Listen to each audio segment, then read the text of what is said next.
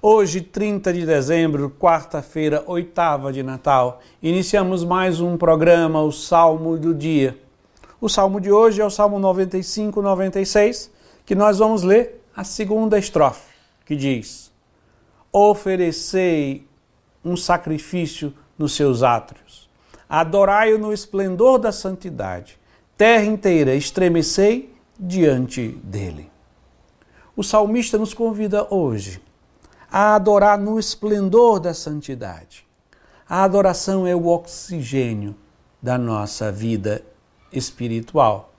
Assim como o oxigênio é para a vida biológica, por exemplo, quanto tempo podemos ficar sem respirar?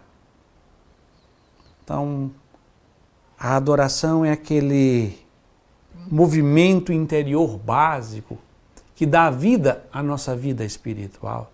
Sem a adoração não existe vida espiritual. E a adoração acontece quando tomamos consciência de que nós somos criaturas. Por isso que todas as vezes que nós nos sentimos ilimitados, imortais, capazes de questionar até Deus, é porque nós estamos perdendo consciência que nós somos criaturas, limitadas no tempo e no espaço e que Deus é o Criador, isto é, aquele que nos criou e não só criou e nos mantém, e Ele é eterno e santo.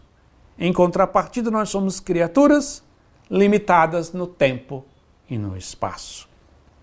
No tempo do Natal, como nós estamos vivendo agora essa oitava de Natal, esses oito dias que devem ser vivenciados como sendo um único dia.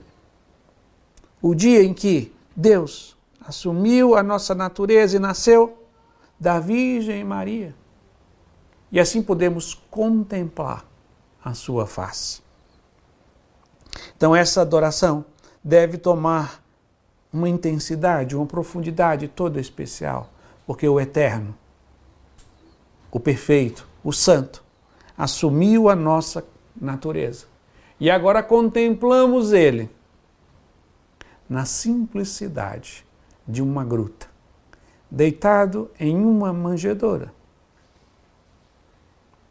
Quando fazemos isso com o espírito de fé, contemplamos o Deus que se fez homem numa manjedoura, nasce no nosso coração a verdadeira adoração e uma adoração cheia de gratidão, porque Ele quis estar próximo de nós.